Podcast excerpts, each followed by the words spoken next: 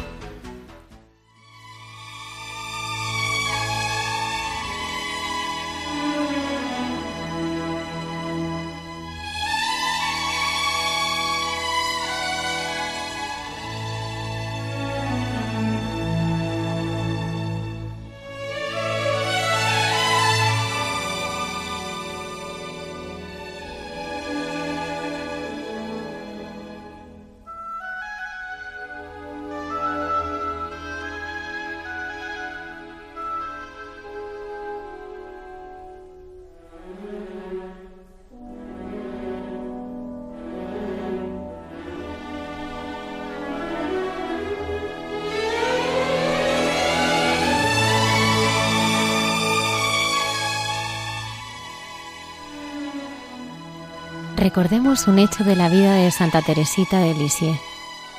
Poco antes de su muerte, Teresa está en cama ya muy enferma. Una hermana, Sor Agnes, entra en su habitación y le pregunta, ¿En qué piensa? Ella contesta, No pienso en nada, no puedo, sufro demasiado y entonces rezo. ¿Y qué le dice a Jesús? pregunta la hermana. Teresa responde, no le digo nada, le amo.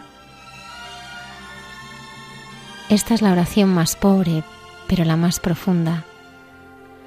Un simple acto de amor por encima de cualquier palabra, de todo pensamiento.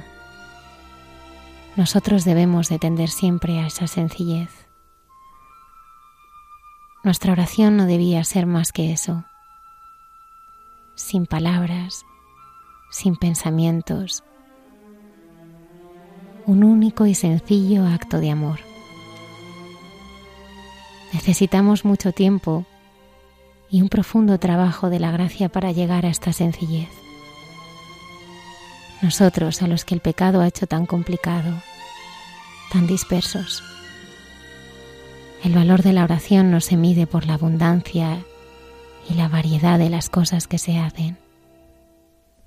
Al contrario, cuanto más se acerca a un simple acto de amor.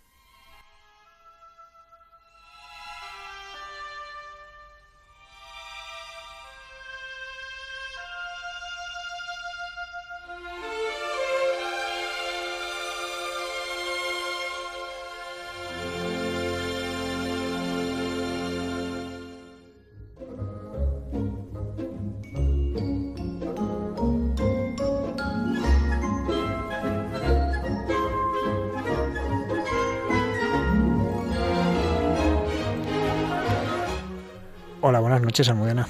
Buenas noches, Padre Javier Mairata. Tenemos al Padre Isaac Parra eh, ya acercándose hacia los estudios de Radio María para compartir con todos los oyentes un programa más de mucha gente buena. Sí, un programa en que, como la semana pasada, pues también recordaremos algunos momentos eh, de, los que hemos vivido en este, durante este año. Pero vamos a tener también una entrevista con José Luis Jiménez, en que nos va a dar un testimonio, bueno, lo vamos a escuchar, ¿no? De, de cómo uno tiene que viajar lejos para encontrar la fe que, que había vivido aquí en su infancia y que podía haber vivido aquí, pero que se tiene que ir muy lejos, con la incomprensión que eso va a suponer, eh, bueno, luego también como ante la enfermedad, pues toda esta fe le va a ayudar otra vez a, a, ser considerado un poco como loco por muchos, pero sin embargo esa fe es lo que le va a permitir ver la vida de otra manera. Bueno, un testimonio apasionante vamos a escuchar hoy seguro.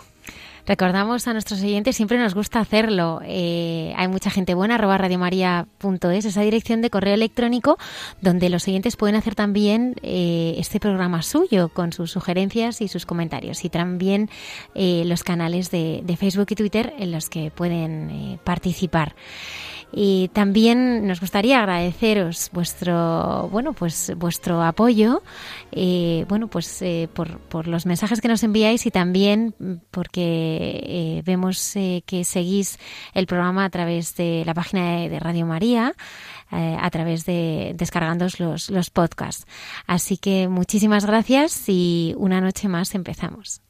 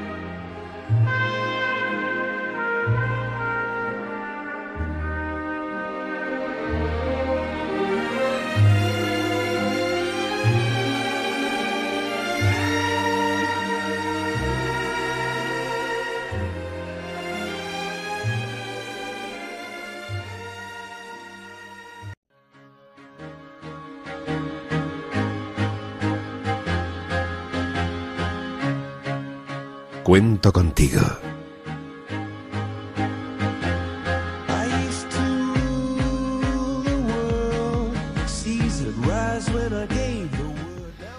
Contamos hoy con José Luis Jiménez, padre de familia de tres hijos, profesor del Colegio Altamira de Fuenlabrada. Buenas noches, José Luis. Buenas noches. Nos acompaña también su mujer, Lourdes. Buenas noches. Hola, buenas noches, Padre Isa. José Luis colabora también en la parroquia Santa María de la Alegría, en Móstoles, y es miembro de la Fraternidad de Comunión y Liberación. Eh, José Luis, al comienzo te preguntaba por un pasaje del Evangelio con la que te identificaras especialmente. Siempre me han conmovido especialmente y me conmueven y me siguen conmoviendo pues el, el pasaje de Jesús con la samaritana o el de la mujer adúltera. Eh, porque en ellos veo eh, en acto eh, la ternura que Dios ha tenido también conmigo, ¿no? Y que tiene con todos nosotros, ¿no? Mm, ¿Cómo te encontraste con el Señor? ¿Siempre has estado en el seno de la vida de la Iglesia o ha habido un momento en el que te hayas apartado especialmente? Sí, he tenido una etapa, en la etapa universitaria fundamentalmente me alejé.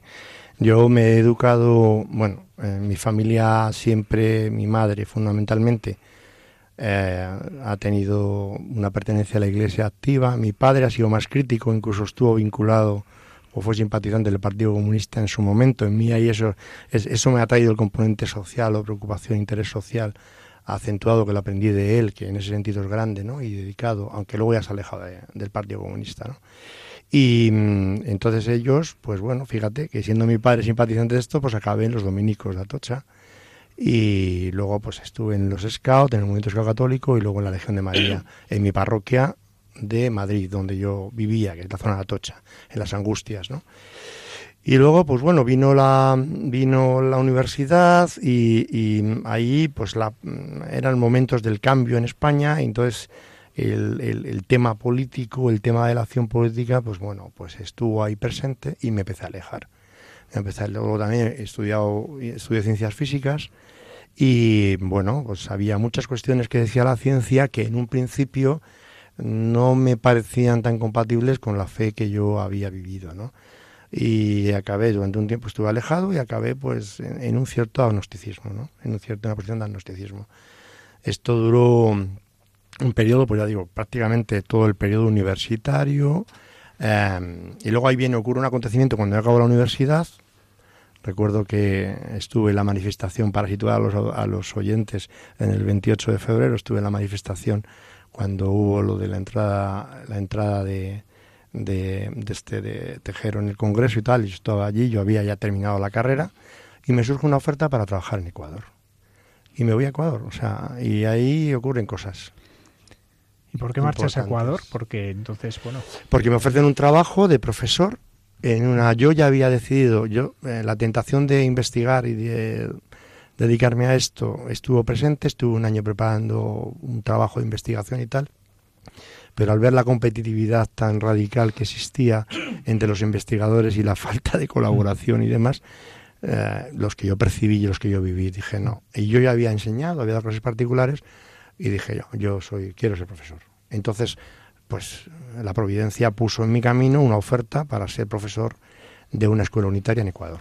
Y ahí marché, y por eso me marché allí. Decías que, que durante el periodo universitario te habías apartado eh, completamente y que vivías en un cierto agnosticismo, ¿no? Sí. Eh, ¿Cómo era esa vida? Pues esa vida era una vida mm, sin renunciar, porque dentro del corazón humano está la búsqueda de, las preguntas que, que, nos, que, nos, que nos interpelan y que nos, y que nos mueven, sin renunciar a la búsqueda y a, saber y a entender cosas, pero luego en la praxis, pues bueno, eh, la praxis era mm, pues muy relajada, ¿no? en mi tiempo pues ya había ciertas libertades, aunque yo no llegué al tema drogas, el tema alcoholismo y estas cosas, no, aunque me tomaba mis copas y mis cosas, pero bueno, pues ya sabes, las relaciones muy libres en lo afectivo, eh, eh, tuve varias novias y varias relaciones en ese sentido, y, y, bueno, pues Dios no dejaba de estar ahí en el fondo, pero muy lejanamente, ¿no? el vacío lo buscabas, el satisfacer ese vacío que tenías lo buscabas en las cosas mundanas, ¿no? En aquello que no puede sí, está claro, está claro que lo buscaba en las cosas, en las relaciones, en las experiencias. Efectivamente buscábamos, eh, buscar, porque todos buscamos y todos hacemos, y buscando siempre esa respuesta a las preguntas que tiene el corazón, las exigencias del corazón, a ese deseo de felicidad que nos mueve, ¿no? Y lo buscaba en esas cosas, efectivamente. ¿Y, y encontraba respuestas? Pues em, la verdad que si no fuera por la misericordia de Dios, porque a lo mejor todavía seguiría buscando, ¿no? La respuesta la encontré por unos acontecimientos que pasaron, que fueron los que me hacen volver a la fe. Fue en Ecuador, fue, eh, yo conocí a Lourdes, a mi esposa, eh, dos años antes de esto que esté, no, perdón, dos años antes digo, no, eh, pues unos nueve meses antes de que decidiéramos casarnos, esto fue en el año 1984, y mm, era novio de ella, yo me hago novio de ella y mm, me tocan unas vacaciones en España, porque yo mm, todos los años veníamos a España. Esto, la empresa era muy generosa, Groman, y nos permitía, nos permitía venir a España de vacaciones. Ella no vino, era mi novia, todavía no, bueno, ella se quedó allí, con mucho miedo de que no volviera, también, reconozco que hablábamos y tal, pero yo, yo tenía muy claro que me iba a casar con ella, ¿no? Y estando aquí en abril, en un, en, en un día eh, iba a decir de, pues de hacer el tonto, porque teniendo novia estaba con una ex amiga mía, pues tomando unas copas y, charlando y tal. Cuando retorno a casa, que eran como serían las 11 de la noche, me encuentro a las vecinas reunidas y estaba mi madre llorando, ¿no? Mamá, ¿qué ha pasado? Y me dice que tu tío Clemente ha muerto en Zambia. Mi tío Clemente es un personaje muy grande, dentro de su sencillez. Es un hombre de hecho, la orden ha hecho una reseña de él. ¿Eh? ¿Es religioso? Era religioso, franciscano menor conventual, era de los conventuales, y con una vocación poderosa misionera, y que acabó en Zambia. y de hecho, él murió a consecuencia del paludismo, de las fiebres palúdicas y tal. Tenía afectado al corazón y murió. Y murió en esa circunstancia. Entonces yo hubo un instante ahí cuando veo el rostro de mi madre que me está comunicando este hecho, ¿no? En mi corazón hubo dos cosas que se dieron simultáneamente.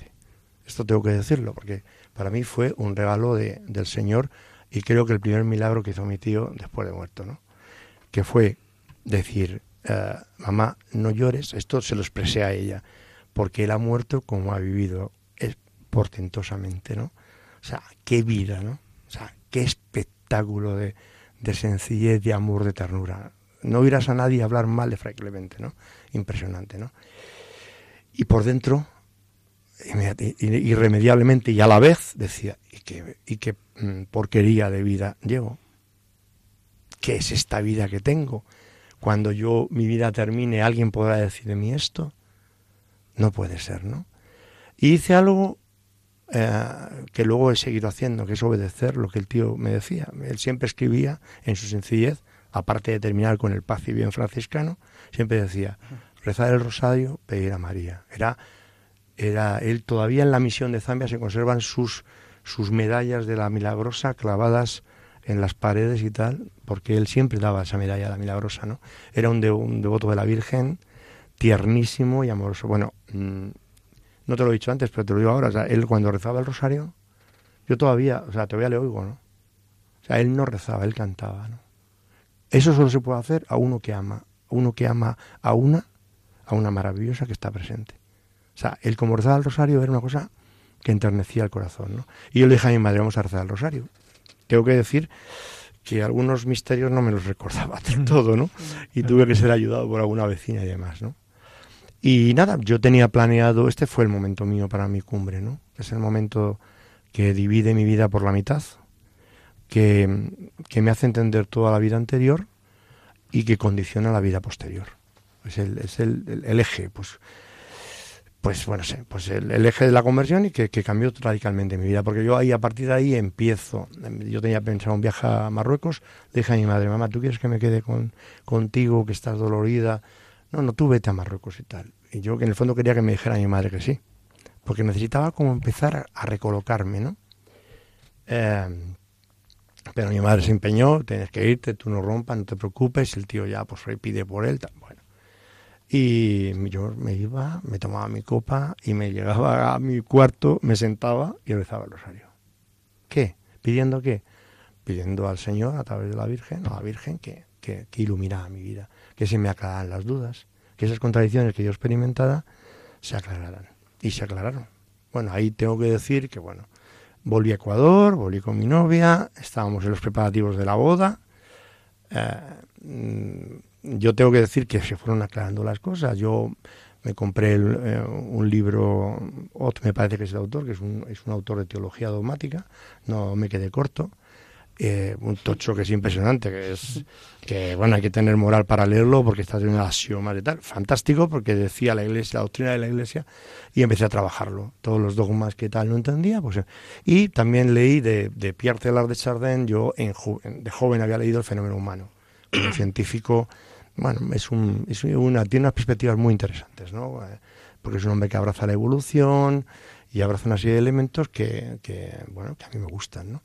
Y bueno, pues de, ese pensamiento, de esa oración también, de esa reflexión, de esa conversación también con los amigos, ¿no? No había ninguno directamente, había uno, un médico del... porque estaba trabajando, eh, con, lo dicho, no sé si lo he dicho, con Abromán, sí, en un colegio, ¿no? Mm. Una escuela, ¿no? Entonces había uno que, que, era médico, que era del Opus, y recuerdo además que me dijo una vez, yo le dice, cuando ya la claridad se fue dando, dice, yo me siento católico, yo he vuelto a la iglesia. Y me dice, tú, pero si todavía no te has confesado y no te has... ya me, me, dio, me dio un palo ahí, ¿no? Y, tienes razón, tienes razón. Te vas a casar y tal y estás aquí, ¿no? empecatado, ¿no? Y bueno, me acuerdo también de una conversación. Lo que pasa es que, ¿qué pasó? Que yo hablaba con... Yo, yo fui viendo una claridad, la fe y la razón, que en un principio para mí podía haber conflicto, no lo tienen. No lo tienen y, no, y siguen sin tenerlo. Es decir, que esa certeza yo puedo leer todas las teorías científicas, si están bien fundadas, ilustran elementos, acercamientos a la realidad, que evidentemente no llegan a todos, siempre hay una X última, y luego mi fe me dice cuál es la X última, me dice que, esto tiene un sentido de amor último, entonces no hay contradicción realmente, ¿no? Yo, yo lo decía, eh, Me acuerdo uno que era como testigo de Jehová, que era un médico del pueblo, yo decía, te tengo que explicar el Génesis, porque el Génesis se puede leer a la luz evolucionista. Yo tengo que explicarte cómo es esto, y para que veas que en el fondo lo que se describe son las fases eh, en el tiempo de lo que ha sido una evolución, que es la manera que Dios nos ha creado tan sutil y tan inteligente. ¿no? Y, y, bueno, aquello no les cuadraba. Que un tipo agnóstico eh, de repente hablara de Dios tanto y tal, esto no, no había nadie que acabara de entender. Mi propia mujer, mi propia que fue mujer después, mi propia novia, pues a veces decía, estaba un poco sorprendida y como alarmada de las cosas que yo le decía, ¿no? Porque, porque claro, para mí era un fuego, fue un fuego, ¿no? De una luz. Eso eran tus amigos los que no lo entendían. Mis amigos de toda la vida, mis, mis eh, profesores, ingenieros que estaban allí en el poblado, con los que yo me relacionaba, médicos, y, claro, yo hablaba con gente que tenía, y yo no decía tonterías, ¿eh? o sea que por más que luego después alguno dijo malas lenguas, que yo, decía cosas inteligentes, ¿no? Y cosas razonadas y cosas bien, ¿no? Pero mmm, aquello no les cuadraba. Y entonces, bueno, ahí viene otra parte de la cruz. Una cuestión, esto, a ver, cuéntanos esto del poblado, porque claro, eh, Agroman, que era una empresa constructora, ¿qué pasa? ¿Construía y además mantenía el poblado? ¿O ¿Era sí, había, una presa o qué era? Fue una represa en la confluencia, para los oyentes que son de Ecuador, de nuestro querido Ecuador llamado Ecuador, porque mi mujer es ecuatoriana también, y, yo, y yo soy ecuatoriano eh, por nacimiento a la fe. No puedo renunciar a eso nunca, lo renunciaré. De hecho, quisimos volver a Ecuador y no descarto ¿no? que podamos volver yo. Entonces, el, el, yo nací a la fe, aunque mi conversión se inicia ahí, la luz y la claridad está vinculado a, Ecuador y a mi, y a mi boda, ¿no? Y a todo lo que haya aprendido también en Ecuador, ¿eh? Mm. Eh, también ahí entré en contacto con la teología de liberación incluso, ¿eh? o sea, mm. dentro de, de, todo mi proceso y demás. Entonces, Abromán crea un colegio, hace un colegio, hace un poblado, perdón, para todos aquellos técnicos, ingenieros que van a trabajar en la gran represa al Daule Peripa, una presa de tierras. Y vinieron, claro, vinieron muchos técnicos españoles, también vivían ecuatorianos allí, y, y crea este poblado y crea un colegio para todas las familias desplazadas. Y en ese colegio, pues entro yo como profesor de ciencias, incluso educación física, aunque estoy gordito ahora, también fui profesor de educación física, todas las ciencias de bachillerato y de lo que es la segunda etapa de GB, desde sexto de GB y teníamos era una escuela unitaria fue un reto. Eran unidades claro tenía en un grupo tenía sexto séptimo y octavo y en el otro tenía bachillerato.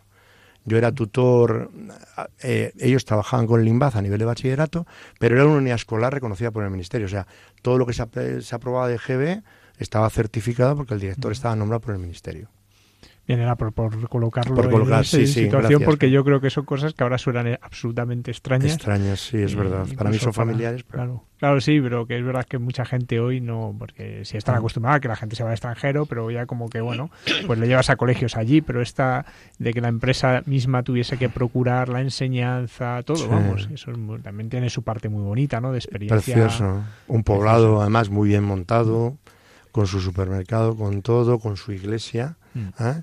Sí, eso sí, la iglesia estaba en un monte y, la casa del jefe estaba más alta que la iglesia, ¿no? Pero bueno, eso no, no sé si es casualidad o es... Era, era significativo, ¿no? Allí vivieron, yo viví la comunión de muchos de mis alumnos, hicieron la comunión allí, y no había cura como tal, pero eh, se les preparaba el director, que también católico pues, convencido, gracias a Dios también, que, aunque no supo entender muy bien mi proceso, ¿no? También su esposa, Nieves y Carmelo, grandes, grandes gente, gente grande, pues ellos les preparaban a la, a la, a la comunidad, a los niños y tal. Yo no, porque yo ya digo que estamos un poquito ahí. Tú todavía estabas ahí en fase de, de, crecer. Eso es, eso eh, es. Nos hemos quedado con que te dicen que no te has confesado. Eso, ahí, ahí me he quedado. Y ahí viene, ahí viene, empieza, empieza eh, la, yo diría la, la cruz y la, y, y la depuración que el Señor hizo en mi vida, ¿no? Eh, porque yo era, no he dejado de ser un poco a veces prepotente, pero soy muy activista y muy perfeccionista y esta es una de las cosas que, me, que el Señor mm, me tengo que arrepentir siempre, ¿no? Porque no siempre sé entender, pero ahí entonces era tremendo, era muy pagado de mí, muy dialéctico, muy autosuficiente, un, un tanto engreído tal. y el Señor permitió que esto me redujera, me redujo a la nada, en cierto modo, ¿no? ¿Qué pasó? Pues no habían entendido mis compañeros nada de lo que había pasado. Pensaban que había algo raro ahí en este José Luis que hablaba por los codos y que de repente se les había vuelto creyente y tal. Y hablaron, pero en lugar de hablar con Lourdes, que era mi, mi futura mujer, que lo sabían, o con mi familia en España, pues hablaron entre ellos, habló el director del colegio, habló el médico, el médico del pueblo, que era un psiquiatra que se había formado en Zaragoza, y dictaminaron que yo estaba experimentando una especie de delirios, no sé qué, y que lo mejor era pues una cura de sueño.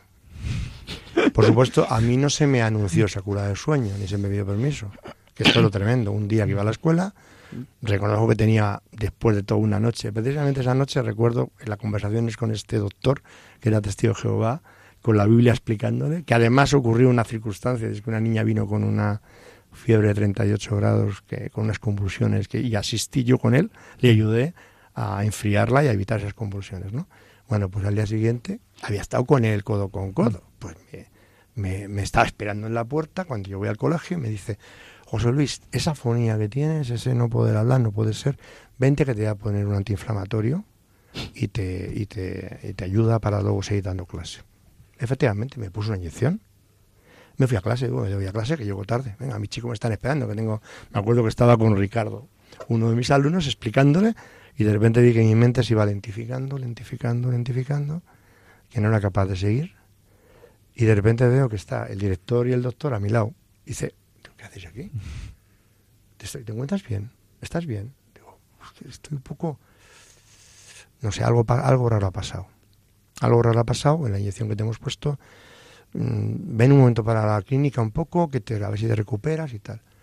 Ahí estaba y luego me dicen, mm, esto no tiene buena pinta, yo creo que tenemos que irnos al Empalme, que era la localidad más cercana, a ver qué ha pasado, tenemos que llevarte para allá. Y llegamos al Empalme y en el Empalme me dicen, pues en el Empalme no, no hay posibilidad de que te atendamos a Guayaquil. Y acabé en una clínica, ¿eh? Eh, yo ya me di cuenta, drogado. Ahí, ya acuerdo, me acuerdo que lo único, fijaros, ¿eh? No, mm, ¿dónde está Lourdes? No, ¿dónde está mi familia? No. ¿Sabes lo que pedía? que me acuerdo que vino el cura del Opus a verme, ¿no? Y le digo, necesito confesarme. Solo pedía eso. Quiero confesarme, quiero comulgar, porque yo ya me di cuenta, ¿no? Que había pasado. Me di cuenta que nadie había entendido, que se me había drogado sin contar conmigo y que estaba en sus manos, que podía acabar en cualquier sitio. Bueno, ahí mi mujer tiene una intervención, es grande, Lourdes, ¿no? Tiene un corazón. Ella se pone, se va a enfrentar, se enfrenta al psiquiatra, se enfrenta a tal, le pone las pilas, le dice, amigos nuestros se disfrazan de médico y se meten a verme, porque no podía verme mi mujer. Se disfrazaron con dos narices de médicos y les veo allí, pero ¿qué haces aquí? ¿Cómo estás? ¿Cómo te va? ¿Qué te ha pasado? ¿Qué ocurre? ¿Qué necesitas? Tal, o sea, fantástico, ¿no? Y yo inmediatamente cuando me di cuenta ya empecé a a, rebobinar y entonces mi única preocupación era llamar al director para decir, oye, que los chicos hagan tal cosa, tal otra. Pero, claro, yo soy medicado, drogado, a todo esto, en el contexto de la boda, yo me caso, lo le dice muchas veces, será un motivo de nulidad, porque te has casado drogado. Y es verdad, es verdad que el día de la boda, el día de la boda, yo a las 7 de la tarde, nos habíamos casado a las 4, fue Lourdes, ¿no? Yo le estaba diciendo a Lourdes, tengo sueño Lourdes, vámonos a, vámonos a dormir a casa tengo sueño, ¿no? ¿Sabes? Porque estaba, estaba, y estuve, pues no me dieron en alta hasta el año siguiente, tal, y bueno, yo tengo que reconocer que no hacía mucho caso a las pastillas que me daban, eran neuralépticos potentes, no, yo me las quité pronto, ¿no? Y lo que, y qué es lo que quedó, porque claro, ¿qué quedó ahí en todo momento? ¿Qué no perdí en todo ese proceso? Porque te había dicho, joder, ¿dónde me he metido, no? Quedó mm, la certeza de lo que yo había encontrado y el decir, Señor, tú esto lo permites para mi bien. Y de hecho, pues bueno, yo he escrito algún poema sobre lo que significa misericordia, ¿no? que la experimenté ahí, lo que significa que yo había descubierto ¿no? con esta experiencia tan, tan oscura, lo que significaba la ternura y la misericordia por los débiles y por... Se me había manifestado por dentosamente, ¿no? Y esta es la historia de mi cruz, que duró, ya digo, un tiempo. Tardé un par de años, diría yo, en recuperar mis funciones. Iba un poco como autómata. yo que era un hombre que un tema me lo veía en un tema nuevo, lo preparaba en, media hora. pues me costaba, me acuerdo un verano, el verano aquel, agosto, me casé en julio, preparando en, el, en, nuestra casita de, de, la Marta de Roldós, preparando, estaba de vacaciones, preparando un tema de química, Dios mío de mi vida, era incapaz, pero bueno. Y estamos hablando de principios de los 80 y ya se tenía por loco al que se convertía. Cuenta Vittorio Mensori en su, al hablar de su conversión eh, cuenta esto, ¿no? Cuando llama la, la, madre al psiquiatra y dice, oiga, que a mi hijo le pasa algo muy raro, que, cuáles son los síntomas, que va a misa, ¿no? Sí, sí, sí. Totalmente. Que, no, que, vemos que, a principios de los 80, en un mm. contexto como era Ecuador, como era España, que había fe, que tal, una mm. conversión así, de repente sospechosa de algo está pasando, ¿no? Eso también es, es indicativo, que ahora nos parece que son cosas que pasan ahora, pero que llevan pasando hace muchísimo tiempo, ¿no? Siempre, sí. no hay que olvidarlo. ¿no? Sí, así es. Yo me pregunto, porque, claro, si tus amigos te tomaban por loco, ¿no? Diciendo que, Lourdes, ¿tú qué opinabas? ¿Tú tenías fe en aquel entonces? Porque tú veías el cambio que estaba viviendo José Luis. A ver, sí, yo la verdad es que no sé por qué, la verdad, en ese aspecto el Señor no solo le ayudó a él, sino que me ayudó a mí también. Tú tenías fe, ¿no? Sí, yo había vuelto había vuelto también a la iglesia porque yo estuve lo que la etapa de la universidad la dejé también, pero lo típico que te metes un día a una iglesia para descansar y dices, bueno, voy a rezar una vez. Y de pronto dices, ya rezo dos veces. Y comienzas a hacer un hábito y se convierte en una necesidad el rezar. Y entonces cuando a José Luis le pasaba eso, para mí era muy claro de que Dios estaba presente. Entonces, a mí lo que me alarmaba de él no es que tuviera, eh, ¿cómo decirlo?, alguna cuestión mental, ¿no? Alguna alteración mental, una psicosis, como decía en algunas ocasiones, sino el hecho de que, de que él perdiera lo que le he dicho, lo último que le quedó, o sea, que perdiera ante esa situación, perdiera lo poco que se estaba rescatando de la fe, ¿no? Y la certeza para mí era clara, Dios estaba ahí en medio. A mí me estaba sosteniendo, porque para mí el hecho de verlo a él más convencido me daba más me, me mostraba claramente que Dios estaba realmente con nosotros. Yo en ningún momento tuve duda de que Dios existía más que nunca. Ahora, es verdad, eh, somos humanos y tienes que enfrentarte con una lucha titánica de que otros no te crean, de que te crean loco. Mm a tal punto de que en un momento llegaron a insinuar que estaba igual de un poco trastornada yo porque creía en eso, ¿no? A ver, mm, partimos del hecho de que son gente creyente, pero es una, una fe, a ver, es que no quiero juzgar a nadie, pero una fe superficial. En cuanto se sale de nuestros esquemas de normalidad, eh, hay alguna alteración en el ser humano y no puede ser normal. O sea, mi hijo tiene un trastorno, ¿cuál es? Va a misa. Y no, no generalmente, pues muchas veces no, no, no vamos más allá, que no es un trastorno, sino que es una necesidad del ser humano que se manifiesta. El trastorno estaba antes. Sí, bueno, ¿cómo mirarían a San Pablo? Sí. Yo, un cura que con el que hablé cuando explicaba esta cosa, me dijo, tú tuviste una iluminación, ¿no? Mm. Pues como San Pablo para mí es cercano en ese sentido, ¿no? Porque igual que San Pablo se quedó ciego por la luz que había experimentado y iluminaba y, llenaba su vida, yo tuve una cierta ceguera en el sentido de dejar de percibir lo que otros podían estar digiriendo. Yo pensaba que lo que yo veía todo era tan claro, era tan fuerte y tan, ¿sabes? Que los demás tenían que verlo también. Entonces no, yo, claro, ¿Cuál, ¿Qué tenías que hacer? Anunciarlo, lo que habías encontrado. Y pues es que el mundo es más fácil y la vida es mucho más sencilla de lo que nosotros pensamos. Entonces yo intentaba explicarlo. Entonces, claro, aquello, aquello no encajaba y pasó todo lo que pasó. Pero bueno, yo ya digo, para mí fue un camino de una cruz, pero también fue para crecer, para, para y en absoluto se, se tambaleó lo que yo había encontrado, al contrario, ¿no? Y entonces, ¿cómo, ¿cómo era tu oración en aquel momento? ¿Cómo vas descubriendo lo que es la oración? La oración era primero el, sencillo rosario de, todos los días que, mi tío nos había pedido y que yo no he dejado rezar y que y, más últimamente a raíz de ciertas cosas que nos pasaron con Lourdes últimamente yo he hecho esa promesa de, de, rezar el rosario todos los días. Hay veces que no lo rezo, que Dios me perdone, pero intento mantener esa, porque para mí es, es, es mm, bueno, mm, una fuente de claridad y de luz. La oración es, es esto, es reflexión también. No, no dejé de leer y no dejo de trabajar algunos eh, elementos de formación que me ayuden a entender mejor lo que el Señor hace por nosotros. La oración es la Eucaristía, es la misa, la misa tan bella, ¿no? Con las lecturas, con, y con, por supuesto con el encuentro del Señor en, el, en, en la comunión de cada día, ¿no? Y luego, pues también oración ha sido mm, la experiencia del cada día. Yo soy muy, muy activo, soy de vida activa, eh, demasiado a veces, tan activo a veces que me olvido de la contemplación, pero es verdad que en los momentos más grandes de mi vida eh, soy un contemplativo en la acción. O sea, yo, yo creo que el Señor se nos muestra en muchísimas circunstancias de la vida, en cada instante de la vida, yo tengo la gracia de reconocer que lo, el bien que recibo en muchos momentos, el gesto de un vecino, es el Señor el que está ahí, el que está y, es y entonces para mí es, es, oración eso, no reconocerle.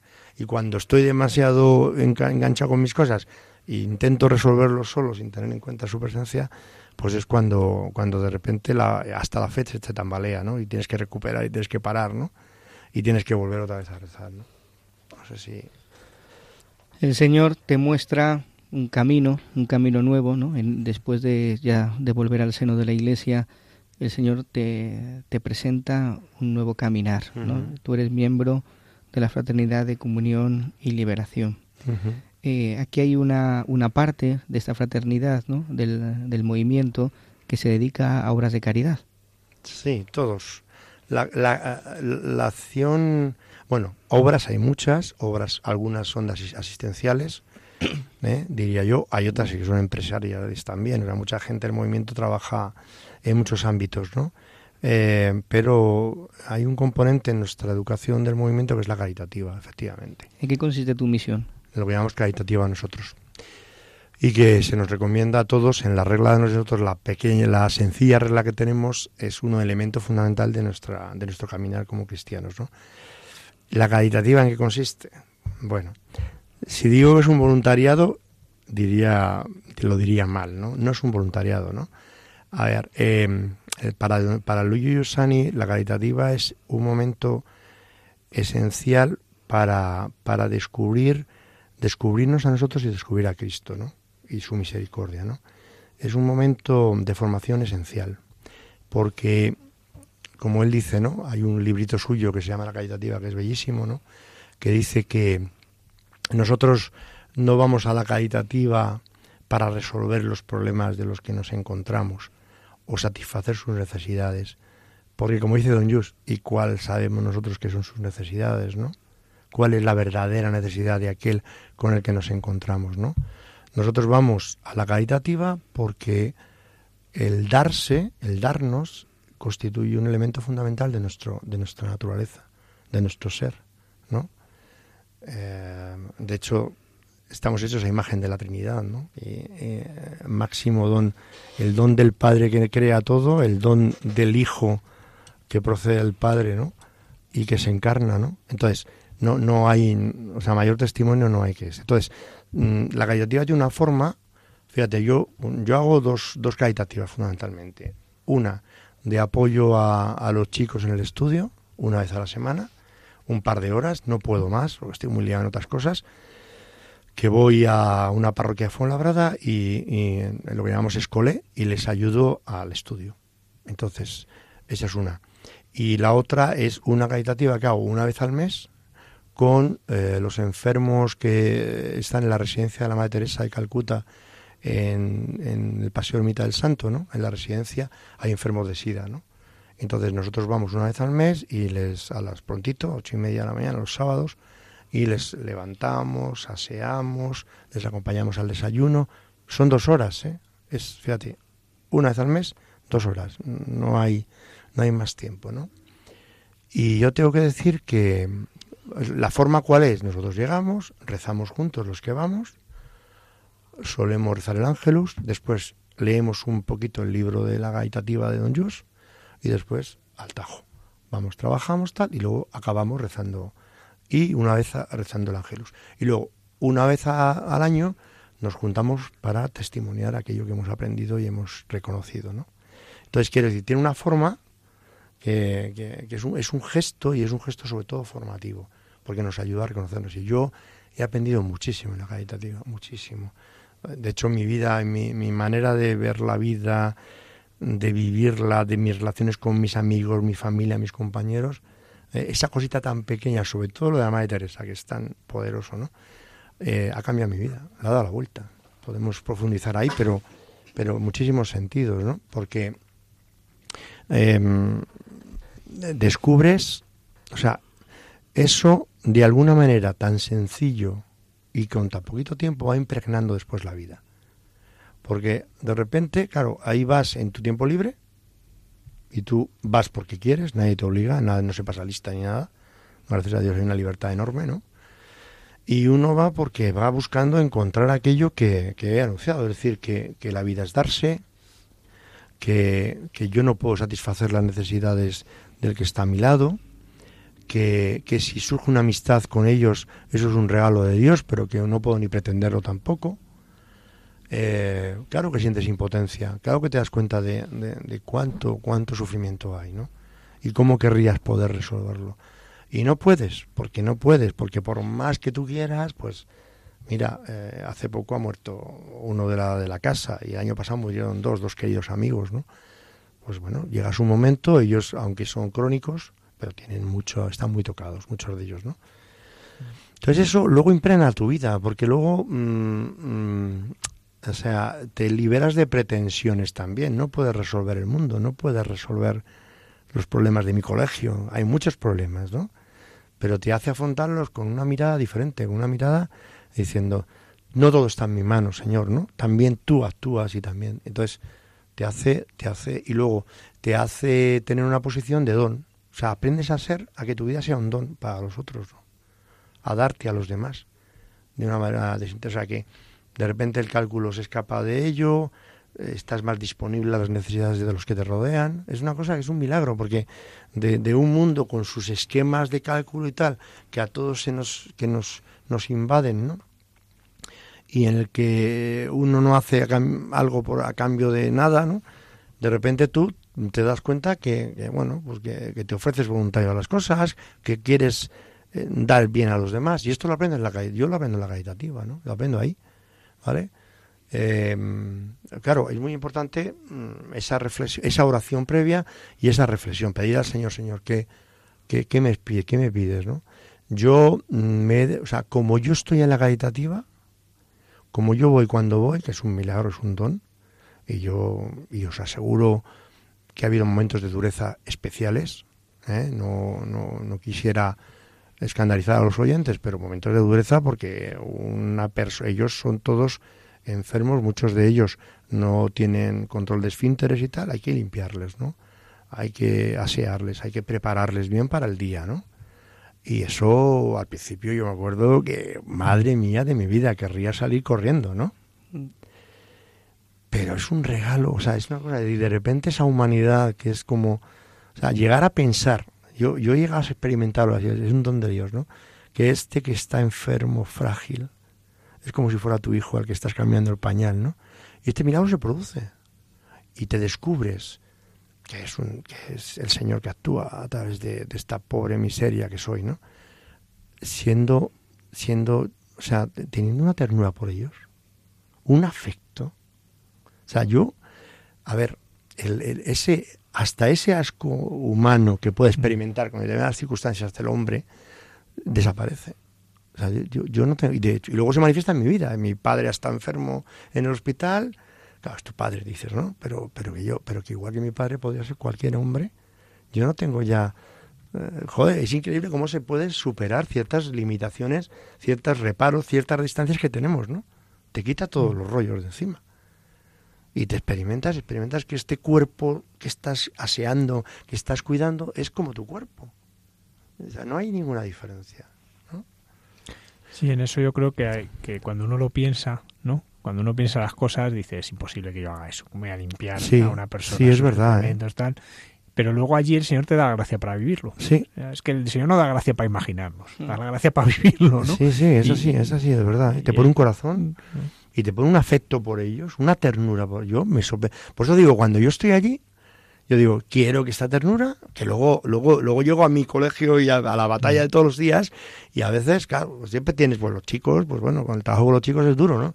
Yo estoy con secundaria, yo estoy con los, los adolescentes, y es difícil. Y a veces, pero, pero el, el, deseo está ahí, es decir, esto que yo, esta ternura que yo tengo con ellos, Señor, tú permite que vaya colándose en mi vida, ¿no?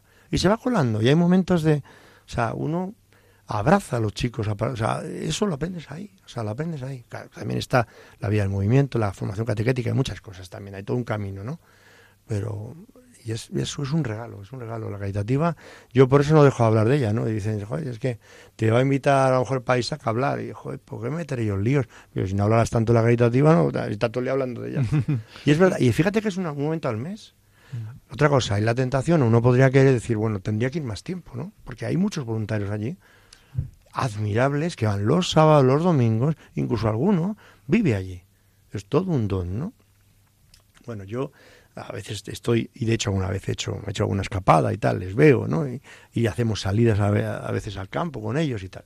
Pero bueno, yo de momento, pues porque la vida no te da para más, pues no, no tengo, no siento esa, ese decir, bueno, pues voy a, entregarme mucho más. Pero la verdad que es un regalo. Y yo tengo que decir otra cosa, cuando yo me levanto por las mañanas el sábado y me toca caritativa, las tentaciones de no ir son, a pesar de lo que estoy diciendo, son enormes pero bueno, es que vaya semana que has llevado, eh, tal, uno es tentado, eres tentado, pero ahí la razón vence, es decir, pero si yo lo que recibo, es que yo salgo siempre contento, es que cuando después de aquello, cuando yo llego allí y estando allí, es que es un disfrute, entonces ¿cómo me voy a perder? No me puedo perder aquello que da luz a mi vida, no puede ser. Sí, lo que pasa es que esto eh, yo creo que es importante, y más hoy, ¿no? Que, que, en cuanto las cosas cuestan y tal, uno trata de huir de ellas.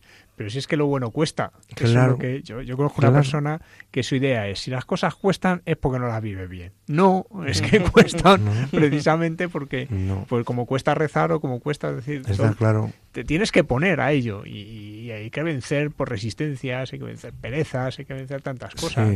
Y eso es importante, me gusta mucho que lo cuentes así porque porque lo dejas muy claro, ¿no? O sea, que te cuesta, que hasta... Tú nos estás hablando de lo maravilloso que es, pero cuesta, ¿no? Pero cuesta, sí, pero, pero uno se pone porque es verdad que, que sabe que es más grande lo que y al fondo uno sabe que el que mueve es el Señor al final, que es el que está tirando. Y te voy a decir algo más, o sea, yo creo que la vida, o sea, el hombre moderno, nuestro, nuestro, nuestros hermanos, y nosotros mismos, ¿eh? porque cuidado, que nosotros estamos en camino, vivimos en esta sociedad y se nos cuelan un montón de conceptos de esta mm. sociedad. Eso es así, esta es la mm, lucha, la ciudad de Dios y la ciudad del hombre en nosotros, en cada uno de nosotros, ¿no? Y entonces el hombre moderno es, mm, la tendencia es esa complacencia, ese voy a intentar arreglar todo para yo, a mi gusto, porque así voy a estar contento y feliz, y acaba la experiencia final, ¿cuál es? Es la de solipsismo, o sea, el estar solos y aislados. Los hombres modernos, o sea, ¿cuántos solteros hay?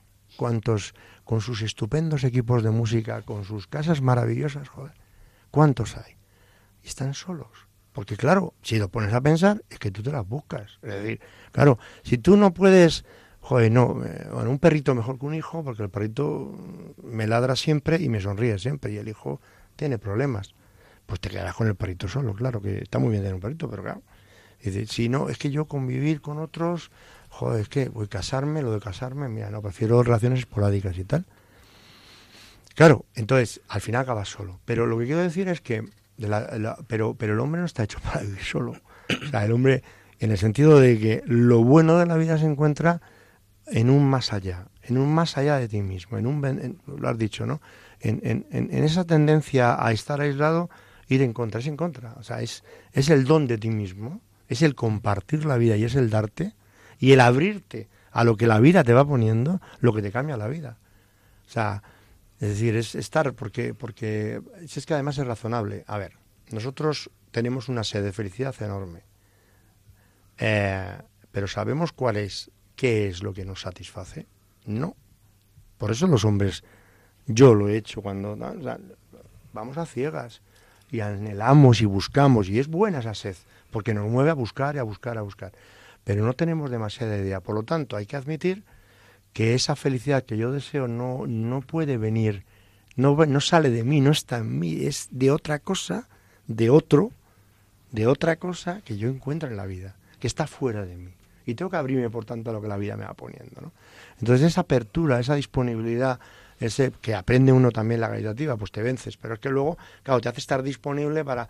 Te llama uno, te llama al otro, tengo esta necesidad tal. Y, y siempre hay un reto. Siempre cuesta admitir al que tiene dificultades, al pobre, que no sé qué, al enfermo, al que tienes que dar.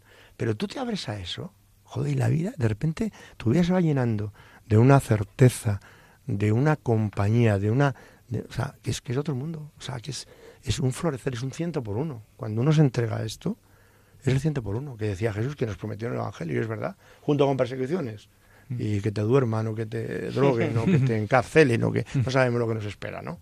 Dios sabe, ¿no?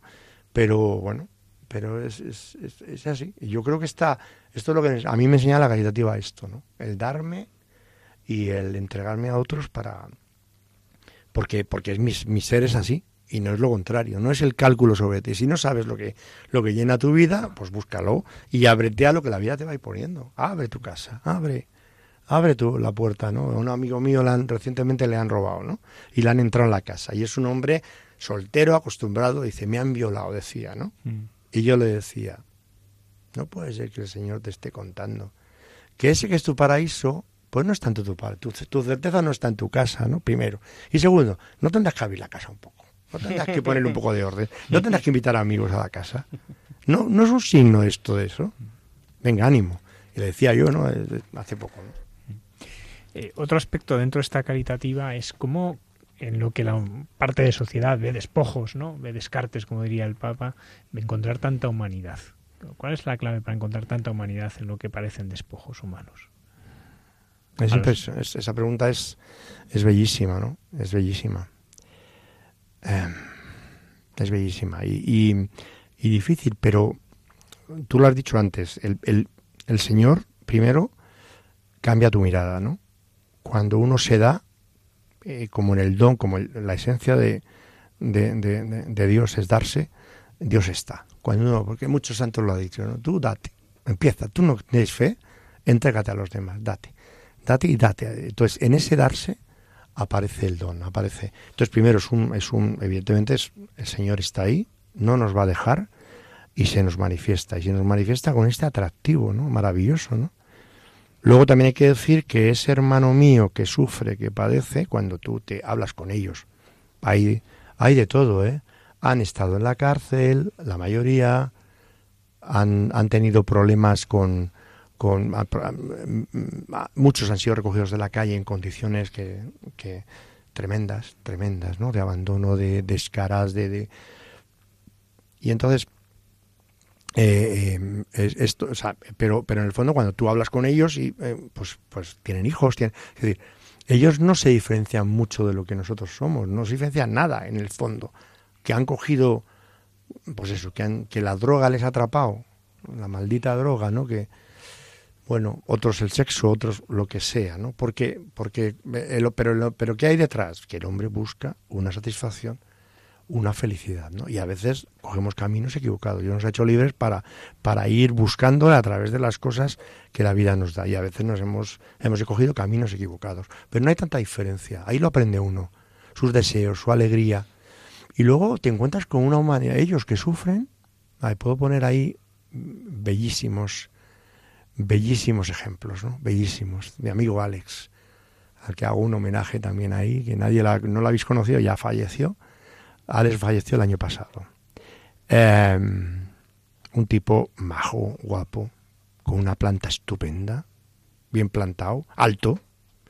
Eso sí, en los últimos momentos estaba prácticamente paralizado. Solamente deciros que usaba, tenía que usar una pelota de goma para poder hacer sus necesidades para que las piernas se le abrieran y agarrotado. Él intentaba tal, tenías que ayudarle a agarrar una barra para levantarse, colocarse los dedos. Imaginad qué grado de, rigidez muscular tenía el pobre, ¿no? Un hombre muy leído, muy, muy buena gente. Y este hombre, a mí me impresionó el último, el último recuerdo que tengo de él, que fuimos, hicimos la salida al lago de la Casa Campo, ¿no? Y él había pasado la noche, a ver, eh, hay gente que cuida y voluntarios que van. Pero ¿qué pasa? Que los enfermos, ellos ah, pues a lo mejor te hacen cosas que, por ejemplo, fuman algunos que no debían fumar en la cama. no sé dónde sacan el cigarro, pues los dan, ¿eh? Fuman, ¿eh? Porque ellos, es una manera de consolarles un poco y tal. Pero este había comido toda la noche, entonces tenía la cama invadida de hormigas. Eso está, eso está en, hay, hay es verano, imagínate. Entonces yo, yo cuando llegué no sabía qué hacer. Si quitar las hormigas, si limpiarla él, no sabía por dónde. Bueno, ahí le estuve aseando, tal, ya superamos la crisis, eh, insecticida, tal, empezó, ya llegó la hora de vestirse. Sabía que nos íbamos a la casa de campo de paseo. Entonces, coqueto él, ¿no? O sea, no, esos pantalones, esa una camisa preciosa que le sentaba además, ya digo, un tipo guapo como él solo y majo, ¿no? No esa otra, tal, que a veces últimamente ya no se entendía tanto, ¿no? Bueno, fue bello, ¿no? Fue el, prepararse, iba súper elegante, luego fuimos a fuimos a la casa de campo, me acuerdo que pidió una tortilla porque no había podido desayunar bien porque tardamos en vestirle y demás, la tortilla estaba fría, bueno, ahí comentábamos, tal, bueno, fue un, fue un rato, dimos una vuelta al parque, él me preguntaba, yo le conté que, que, que a Lourdes la operaban, la iban a operar del, del pie, a mi mujer y le iban a quitar un neuroma y tal de Morton. Bueno, la cuestión está que, que él, le conté, digo, oye, tú pide por ella y tal, ¿no? Bueno, pues cuando yo ya volví, volví y, le, ya le estaba preparando para la siesta, comió y ya la que estaba acostando para la siesta y demás, cuando ya me voy ahí me dice, con una sonrisa y con una tal, que me acuerdo de Lourdes, que voy a pedir por ella. No te preocupes, que ya verás que va a ir todo bien, efectivamente, ¿no?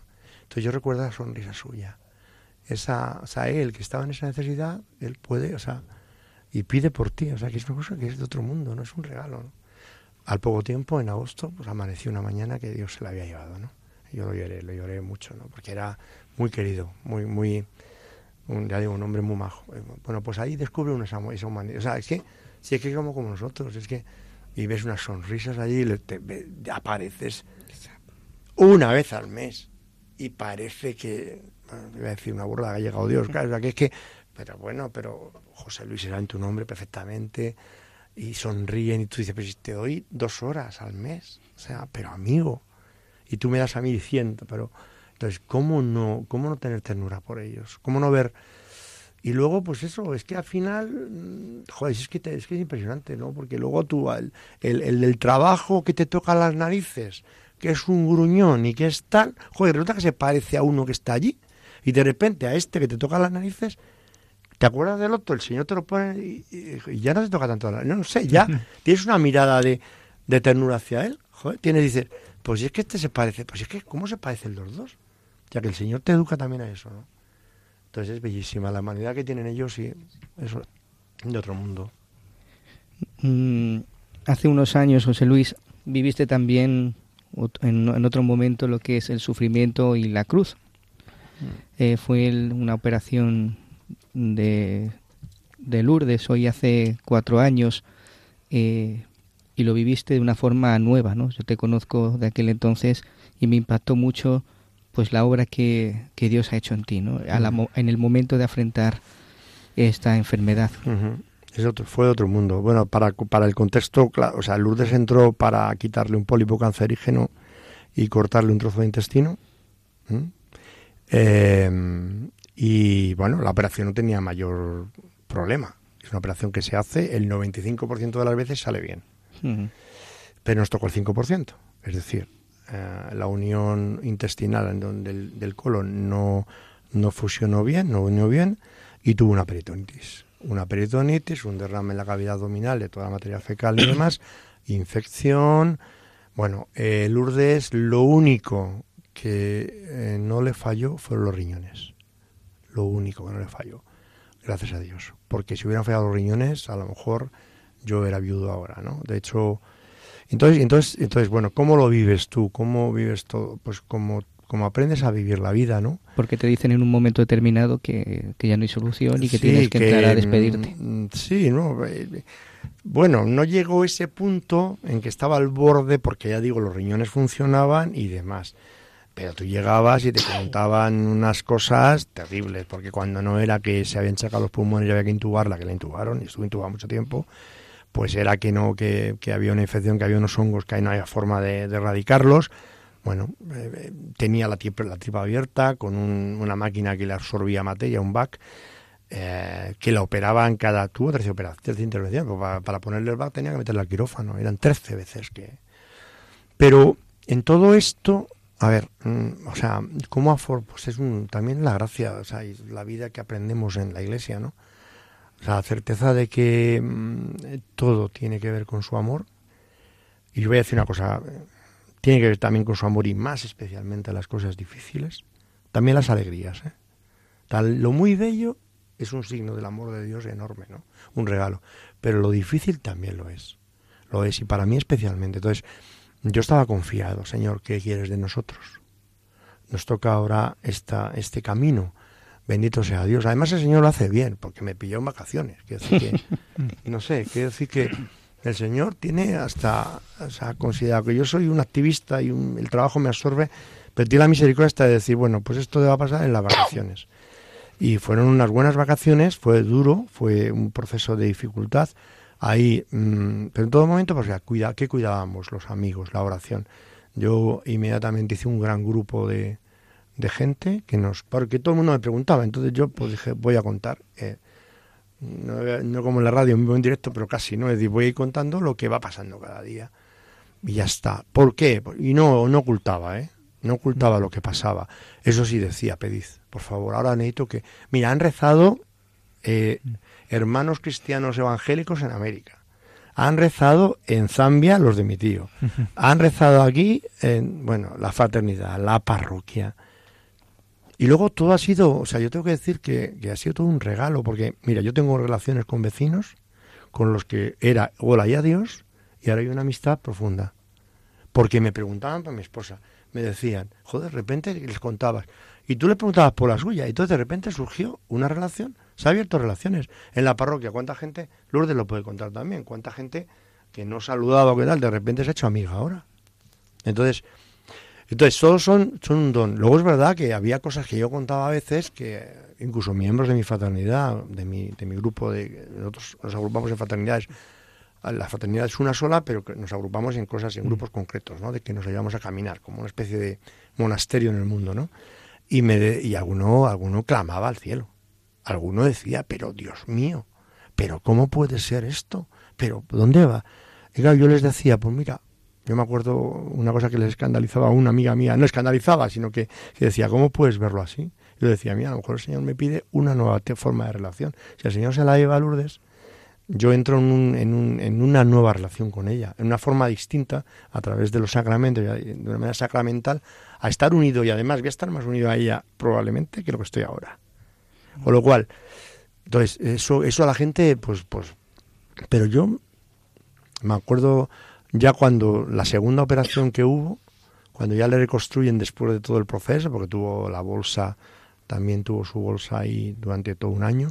En la segunda reconstrucción estábamos ahí en la zarzuela, me dieron una primera planta con una terraza maravillosa, un, había unos pinos allí y yo decía, bueno, aquí desde mis vacaciones maravilloso, tenemos, vamos a desayunar Lourdes y yo, vamos a poner un desayuno aquí juntos y, yo estaba feliz, decía, joder, pues estos son mis vacaciones, qué vacaciones más bonitas, o sea, que decir que por qué no.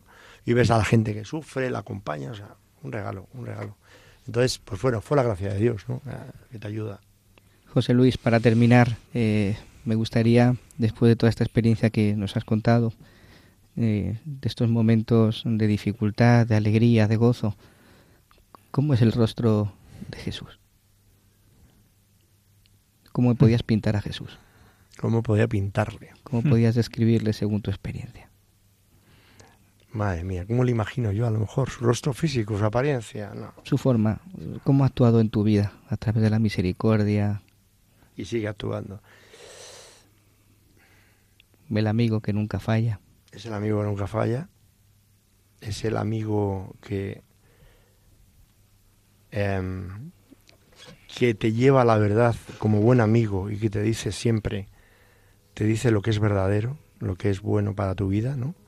Que siempre está ahí para recordarte eso y reclamarte a eso, ¿no? Es, es como todo buen amigo, ¿no? Es, es su ternura y su misericordia y es su paciencia también. Y su amor, que esto es una de las cosas más grandes. Su amor a mi, libertad, ¿no? Como Él quiere que yo mm, le busque, eh, le encuentre y acompañe mi vida dentro de una libertad grandísima, ¿no? tiene una paciencia, porque yo bueno, cuántos proyectos y cuántas cosas me ha, de cuántos me ha liberado, ¿sabes? Entonces es un rostro, es un rostro de bien para mi vida, ¿no? Y es un rostro de que no puedo, no puedo prescindir de él, ¿no? Es la vida de mi vida, ¿no? José Luis Jiménez, profesor del Colegio Altamira de Fuenlabrada y miembro de la Fraternidad de Comunión y Liberación. Muchas gracias por acompañarnos en esta noche. Gracias, Isaac, y gracias a los oyentes por, por aguantarme. Muchas gracias, Lourdes. Muchas gracias a ti por habernos invitado y a mí por ser oyente.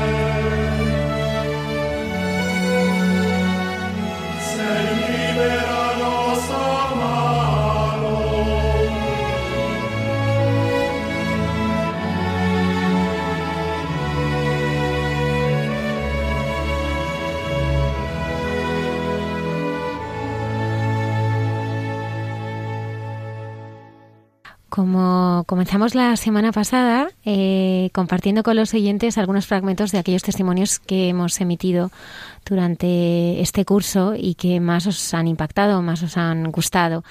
Eh, este programa retomamos eh, esta selección y queríamos compartir de nuevo el testimonio, un fragmento del testimonio de Dimitri Conejo.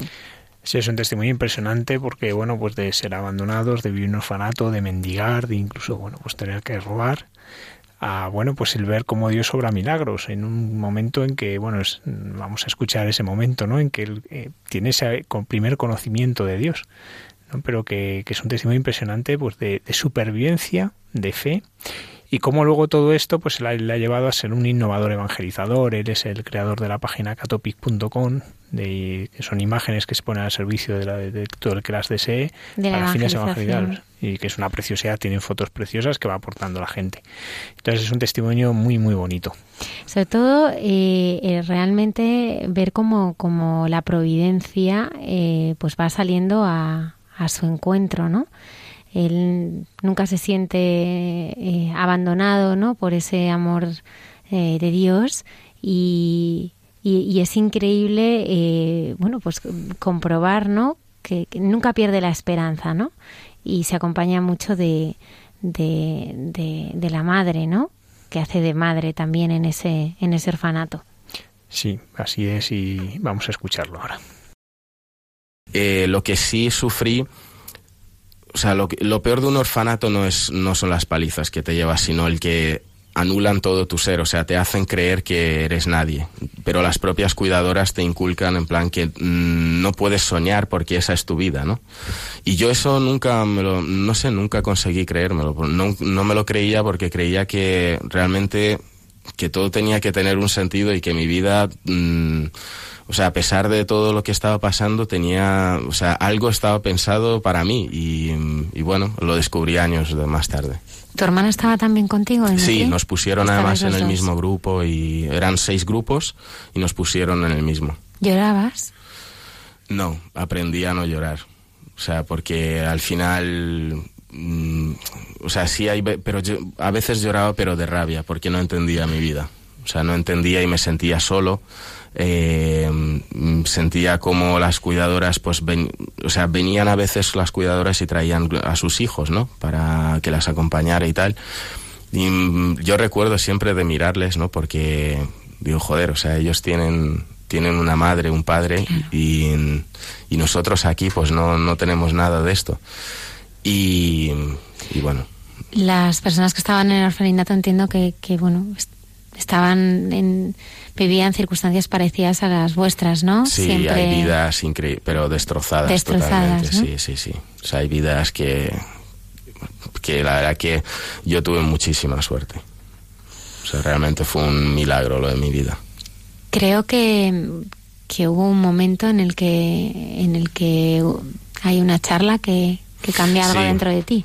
Hay una charla que, eh, bueno, yo vivía en un túnel, digamos, sin salida, en plan que veía toda mi vida como súper oscura, que no, no podía salir de ahí.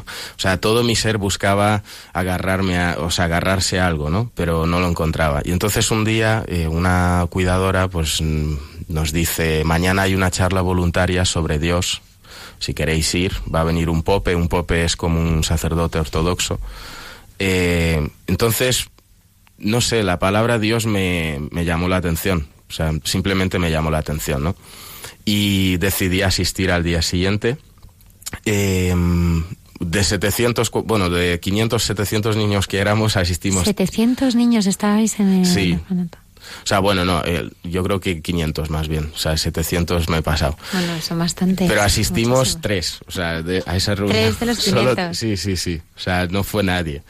Y yo recuerdo cómo el Pope empezó a hablar, ¿no? Y empezó a, decir que, que, Dios es un Padre que nos quiere, eh, que nos cuida y que a pesar de todo lo que sufrimos, eh, pues que Él está con nosotros. O sea, está escuchándonos, está sufriendo con nosotros. Claro, después de toda mi vida, después de todo lo que había vivido, yo lo único que me salió fue levantarme y le dije, mm, ¿dónde está tu Dios? Digo, porque todos los que estamos aquí eh, estamos sufriendo como las consecuencias de los actos de los demás. Digo, y tú estás hablando de un padre justo, de un padre que nos cuida. Digo, yo no te creo ni una sola palabra. Y, mm, y yo creía que le iba a impresionar, o sea, eso, pero no, no ocurrió, ¿no? Entonces el tío, súper calmado, me dice, tú luego acércate un momento y hablamos. y así hice, o sea, después de la charla me acerqué y me dijo, mira, te voy a dar cuatro iconos, me dio unos iconitos de unos santos, eh, me dio unas velas y un librito. Dice, tú pídele a Dios cada noche, reza cada noche y pídele a Dios lo que quieras que Él te lo dará. Y le dije, lo voy a hacer pero porque me lo dices tú, pero yo no te creo nada. O sea, yo no ¿Qué creo... edad tenías, Dimitri? Yo ahí tenía siete y medio ya. Y, y además es que me sorprende, tienes recuerdos tan nítidos. Yo creo que también a veces el sufrimiento hace como detenerse el Sí. tiempo, ¿no? Y es verdad que los momentos en los que sufrimos, eh, bueno, pasan como a, a cámara lenta, ¿no? Pero me sorprende con esa madurez tuya, ¿no? En, en, bueno, siendo tan pequeño y recordando cosas. Claro, pero porque también hay que partir que ellos que llevaba mucho, o sea, yo en mi vida me había pasado nada bueno, entonces eh, veía todo oscuro. Entonces al final es que eso te hace estar siempre a la, no sé, como a la defensiva y, y en el fondo lo que haces es buscar, ¿no? Estás buscando en algo en lo que apoyarte. Sí, pero que a los siete años tienes esa sensibilidad para, para decirle, eh, bueno, Sí. este Pope, eh, ¿dónde está tu Dios, no? Que yo Sí. no, no sé dónde está. Así que te llevaste los iconos contigo. Me llevé los iconos eh, y entonces yo cada noche empecé a encerrarme en un baño para rezar porque estaba mal visto que rezáramos. ¿Cómo dormíais, Dimitri? Eh, Eran, en grupos, o sea, ¿Dormíais en grupos? chicos en un lado y chicas en otro. pero eran habitaciones, entiendo, grandes, Sí, con muchas eran habitaciones grandes, eh, éramos entre, bueno, entre 15 y 20, a lo mejor en una habitación. Así que te ibas al cuarto de baño. Sí, era, era muy gracioso, me encerraba cada noche, entonces había un ventanal, yo ponía mis iconitos ahí, eh, me encendía mis velas y me arrodillaba y empezaba a leer el librito que me había dejado el Pope. Y siempre al acabar le decía, Dios, mm, no te creo. O sea, no creo en ti, pero, pero bueno, ya me dirás algo algún día. Y me iba, ¿no? Y así pasé meses. O sea, pasé meses escondido, en plan rezando, hasta que un día, que fue de algún modo mi, mi conversión, ¿no? O sea, no, no, cuando empecé a creer, ¿no? Eh, un día se me acercó una enfermera del orfanato y me dijo, Dimitri, mañana es tu cumpleaños. y le dije, ¿y eso qué es? Porque yo no sabía lo que era un cumpleaños. Y, me dice, bueno, pues es cuando haces un año más aquí en la tierra, tal, mañana te tienen que regalar eh, cosas, una tarta y todo eso. Y claro, no le creía nada, pues digo, es que esta me, digo, en mi vida me han regalado nada, ahora resulta que me van a regalar todo, ¿no? Y efectivamente al día siguiente, me, o sea, obtuve el mayor regalo que es la fe. Porque esa mañana yo me levanté, recuerdo, a bueno, esperé que todos los niños salieran del cuarto y me arrodillé sobre la cama, pero eh, no sé, movido yo creo que por el Espíritu Santo, porque de verdad, o sea, no me, no sé, me arrodillé sin pensarlo y dije, bueno, Dios, con los ojos cerrados, ¿no? Dije, eh, me han dicho, el, me ha dicho el Pope que tú eres todopoderoso y que eres capaz de todo y que lo concedes todo siempre y cuando te lo pidamos con fe. Digo, yo te estoy pidiendo con fe que cuando cuente aquí hasta tres eh, aparezca una tarta porque hoy es mi cumpleaños. Digo, a cambio, yo te prometo que si esto se cumple, creeré siempre en ti. O sea, esto luego, pues más adelante, cuando fui creciendo, me di cuenta que realmente estaba tentando a Dios, y, pero yo era un niño, o sea, no tenía ni idea de eso, ¿no? Y mm, Yo creo que lo que necesitabas era una caricia, ¿no? Claro, yo necesitaba- Necesitabas una caricia. yo claro. necesitaba una señal de Dios al fin y al cabo, o sea, necesitaba que Él me dijera que realmente está ahí. Estaba a tu lado. Porque no me valía escuchar, no, está el, el Señor Jesús contigo. Bueno, pues muy bien, pero es que yo en la vida lo había visto, claro. Y bueno, yo me acuerdo, cerré los ojos, conté hasta tres y cuando los abrí, llamaron a la puerta y dijeron, eh, ha venido tu madre biológica con una tarta para ti. Pero en ese instante, o sea, entonces imaginaros, yo ahí caí redondo sobre el suelo, en plan llorando, y, Claro. y porque fue el primer, digamos, signo de Dios que tuve en mi vida, o sea, de... Y dije, Dios, siempre creeré en ti, o sea, ahora sé que estás conmigo, ¿no? Y bueno, empecé así a caminar. Mm, rezaba cada noche, pero ahora ya lo hacía con mucha fe. Y, y, bueno, eh, yo cuidaba bebés allí en el orfanato porque, pues porque, no sé, cada uno teníamos como tareas y lo mío eran los bebés, que además a mí me encantan. Y, y no, y se me da muy bien, se ríen mucho. Cambias pañales y todo. sí, porque era lo que tocaba hacer, o sea, no es que cada uno, ya te digo, tenía su propia función ahí, otros limpiaban, a mí no me gustaba y yo prefería pues cuidar de bebés. Y entonces pronto me empecé a dar cuenta que a veces venían niños, o sea, bueno, eh, parejas extranjeros que se llevaban a los bebés que yo estaba cuidando. Y digo, joder, o sea, yo los estoy educando aquí y resulta que luego me los llevan. Entonces un día mm, me picó la curiosidad y le pregunté a una cuidadora, le dije, oye, ¿y, por qué no vuelven estos bebés? ¿Qué hacen con ellos, no? Dicen, bueno, es que les adoptan, les dan una nueva familia, eh, les dan, pues, eso, les dan un padre y una madre. Y yo dije, joder, pero esto es la solución a mi vida. O sea, esto es lo que yo necesito con mi hermana. Y se, bueno, la cuidadora dijo, bueno, pues sigue soñando porque para ti tú ya eres mayor. Mm, yo ya tenía más de, bueno, tenía ocho años y medio y, y, mi hermana cuatro y medio así. Entonces, claro, eh, nadie quería a niños tan grandes. Entonces ella pues me dijo que no.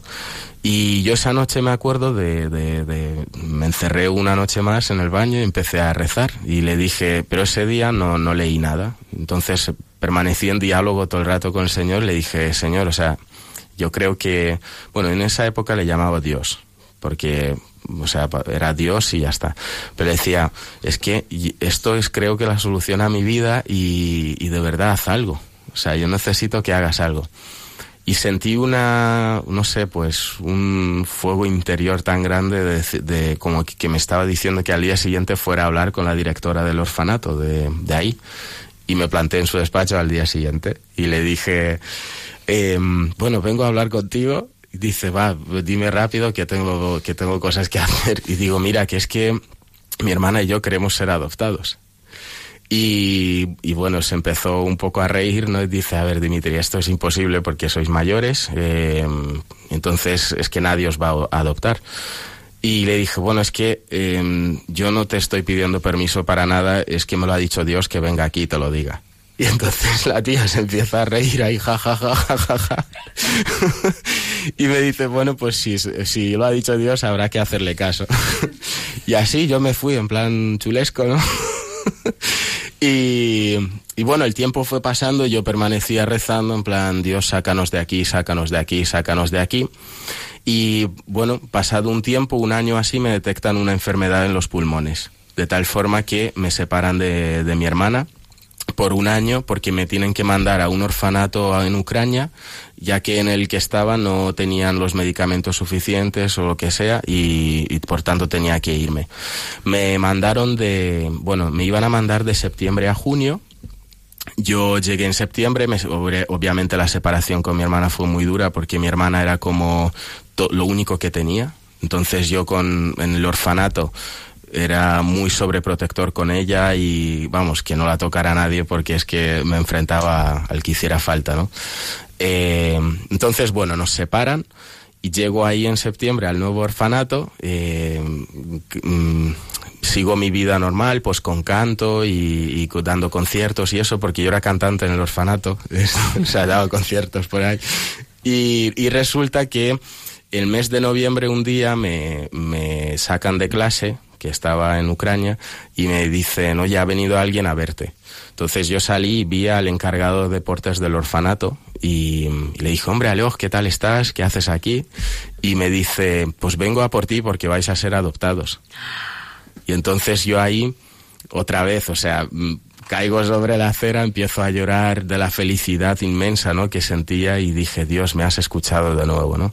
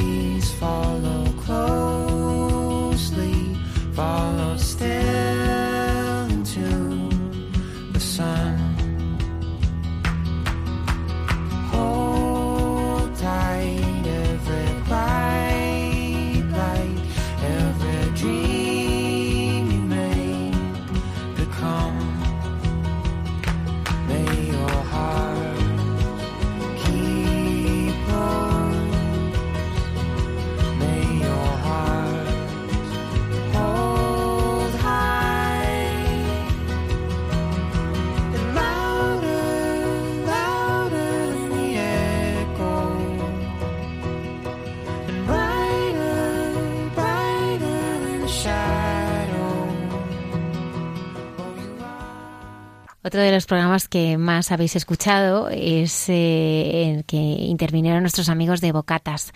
Es un grupo de jóvenes y adultos que todos los viernes van a la Cañada eh, Real para atender a toxicómanos, eh, tomarse un bocadillo con ellos, incluso tocarles la guitarra, acompañarles, quererles, darles esperanza hemos rescatado eh, un fragmento de, esta entrevista eh, de Miguel, que él mismo se llama eh, un yonki recuperado, ¿verdad, Padre Javier?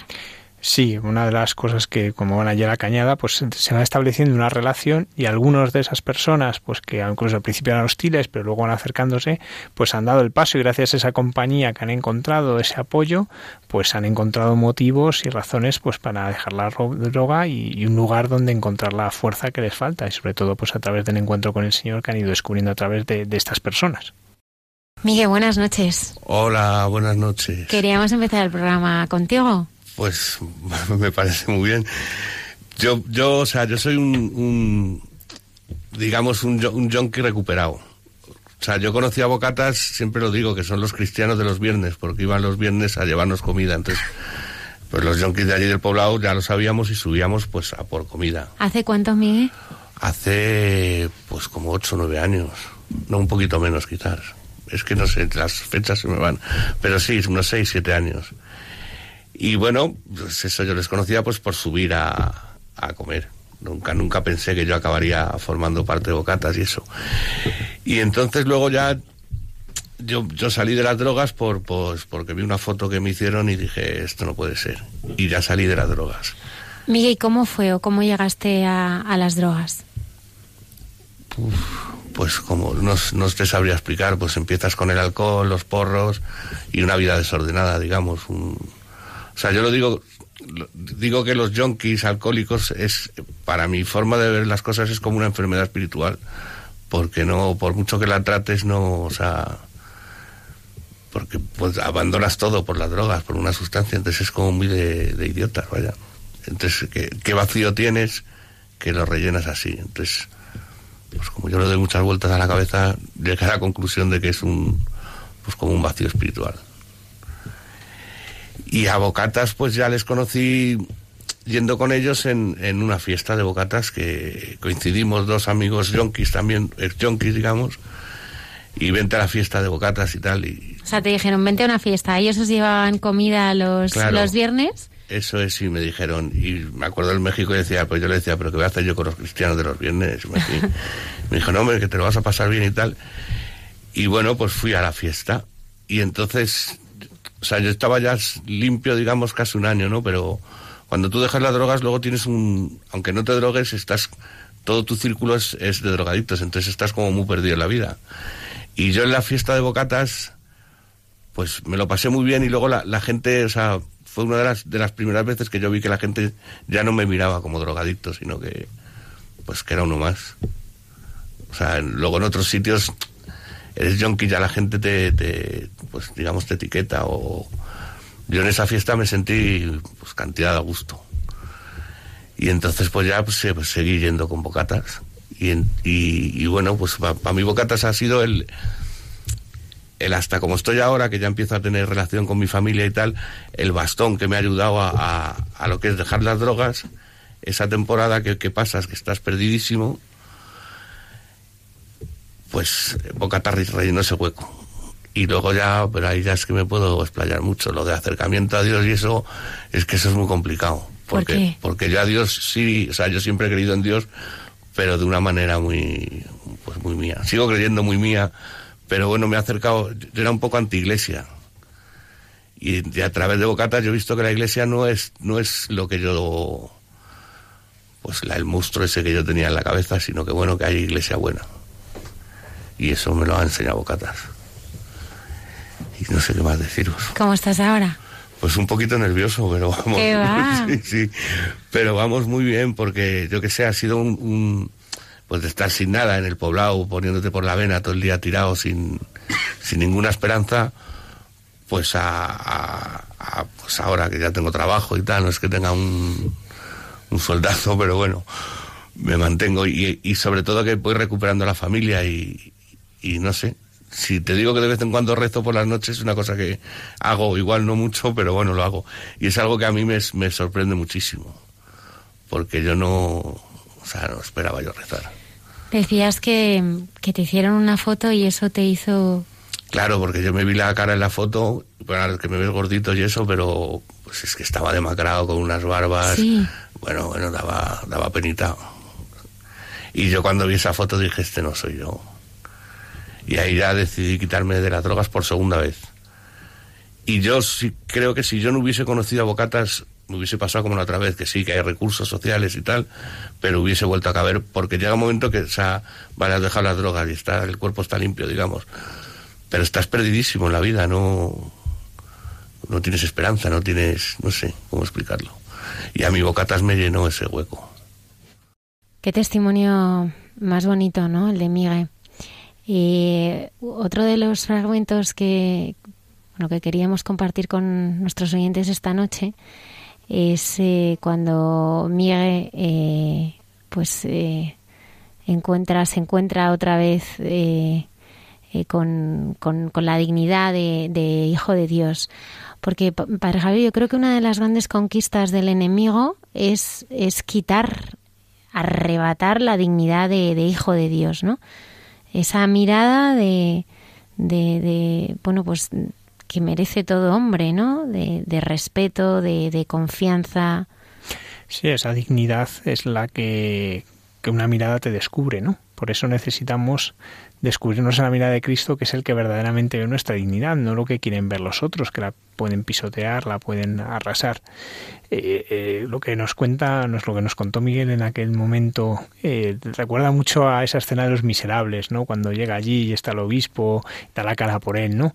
O sea, y aquel hombre pues se siente mirado de un modo nuevo, ¿no? Mirado con esperanza, que, es que eso es importantísimo. Recordamos que, que, bueno, pues el protagonista de Los Miserables pasa la noche, una noche fría en la casa de aquel obispo. Eh, este, bueno, pues el obispo cuida de él, le da la cena, le trata con total amor y confianza. Y él por la mañana cuando se levanta, para sobrevivir, eh, roba unos candelabros de, de plata que él tenía en su casa. Eh, en el camino se encuentra con, con unos gendarmes que le paran y, le apresan, ¿no? Entonces él eh, regresa eh, con estos eh, gendarmes a la casa del, del obispo y le preguntan a este obispo que, que, que, le han robado estos eh, candelabros y que este hombre necesitaba ser apresado. Y entonces ahí es donde el obispo dice que no, que eso se ha regalado a él, que no es verdad, porque no era verdad, sí, pero sale dando la cara por él, claro, y eso le hace que él se dé cuenta de, pues eso, de que tiene una dignidad de hijo que, que, que no, que, que hay una esperanza para él. Y eso es lo que descubrió también Miguel. Vamos a escucharlo. Sí, es que, claro, hablando de, de esto que estabas diciendo tú ahora mismo, yo me acuerdo un- un- una vez en, en casa de César, de un, de un compañero de Bocatas también, que, que, que bueno, que nos, nos llamó para pintarle cuatro cosillas y tal. Entonces, mi primera impresión fue decir, va, este, este es lo que está lavando sus pecados, ¿no? Ayudando a... Esa fue, hasta que ya me vi en, en su dormitorio, él se fue, el, el César, el dueño de la casa, se fue y nos dejó a, a mí y a otro, y a otro, y a otro compañero, a otro yonki, en su, en su casa con, y yo me acuerdo del joyero que se veían las joyas y el oro, ¿no? Y entonces yo dije, si este, o sea, ahí se me, como que, yo que sé, se me giró la cabeza, ¿no? Porque dije, mira, este hombre está loco, nos deja aquí con, con el oro y tal, ¿no? Entonces, luego ya te quedas así pensando y, claro, la confianza que nos dio el hombre al dejarnos en esa casa, pues yo que sé, a mí se me removió por dentro y dije, bueno, pues si este hombre se conf- confía en mí y en, y en mi compañero para dejarnos aquí sabiendo que somos yonkis, ¿cómo no vamos a confiar nosotros mismos en, en nosotros también, no?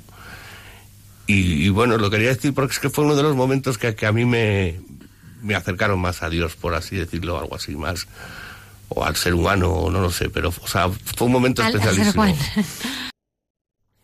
Otro de los testimonios que eh, hemos recogido es el de Maisara.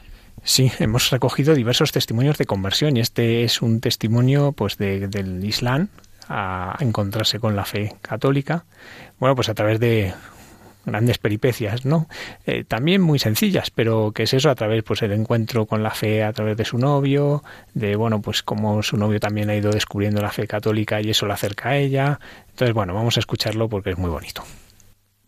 Mi marido, que, que, me sentía muy lejos, me dijo, bueno, voy a hablar con algún sacerdote. Y entonces me dijo, oye, me han dicho que te pases tal día, los martes por la tarde, porque hay unas catequesis para adultos que no han recibido algún sacramento. Y yo fui y hablé en el atrio con algún sacerdote y me dijo, no, sería mejor que vinieras los miércoles. Bueno, ya, no me gustó, porque yo ya iba toda emocionada a quedarme el martes y me dicen que no, que el miércoles. Total, que yo me volvía cabizbaja con mi carrito eh, y de repente algo me hace que me gire, tenía ya la parroquia detrás, algo me hace que me gire y veo la imagen del Cristo de la Misericordia, que hay una lona grandísima eh, colgada en mi parroquia en algunas épocas del año.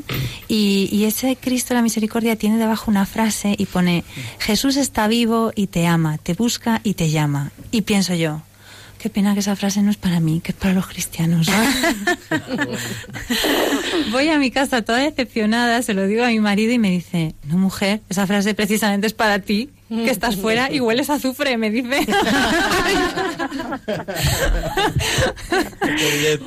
Qué malo.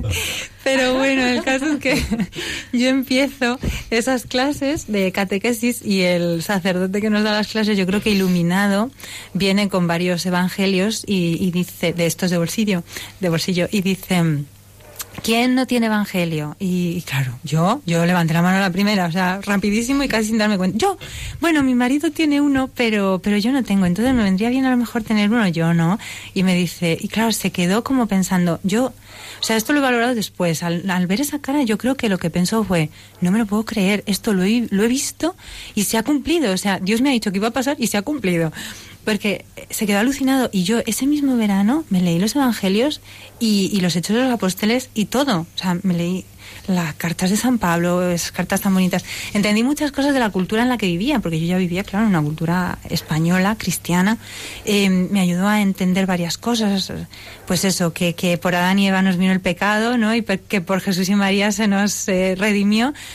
Me encantó, me encantó ver eso pero no había terminado todavía de llegar esa y yo la estaba buscando. Entonces yo durante el verano iba algunas tardes a misa a misa de siete para oír la humilía yo iba a misa entera. O sea si podía con el niño eh, en cuanto podía yo ya estaba allí no y, y quería oír las homilías porque yo estaba esperando la palabra que me convirtiera. O sea como la luz no el, el, la señal que me dijera ya es eso lo que yo estaba buscando bueno, pues por ahí no llegó. Llegó porque empecé unas catequesis, es la, el horario por la tarde no me iba bien y las catequesis las empecé por la mañana con el párroco. Un párroco que también pareció súper majo porque en Semana Santa dice en una homilía, bueno, yo entiendo que os vais a ir, que vais a estar de vacaciones, que os iréis a esquiar, tal, pero acordaos que en cualquier sitio donde vayáis, seguro que hay una parroquia, no dejéis de asistir a los oficios de Semana Santa. Y digo, oye, qué majo, está bien que está aquí mirando por nosotros. Eh, en esas catequesis yo, bueno, eh, gracias a Dios he estudiado hasta la universidad eh, y, y, yo estoy acostumbrada a tomar notas. O sea, para mí eh, ir a unas clases de algo y no tomar notas, y para mí eran clases. Bueno, pues yo iba con mi niño, lactante, eh, aquello era un caos de clase, yo a veces, a veces me tenía que salir, otras veces, bueno, eh, no podía prestar suficiente atención. De repente, una mañana, bueno, mi marido, muy gracioso, siempre, siempre pasaba algo la noche de antes, ¿no? La noche de, de miércoles a jueves siempre pasaba algo. Y yo tenía que estar a las 9 de la mañana con el padre Rafael de los Santos Inocentes, al que estoy muy, muy agradecida.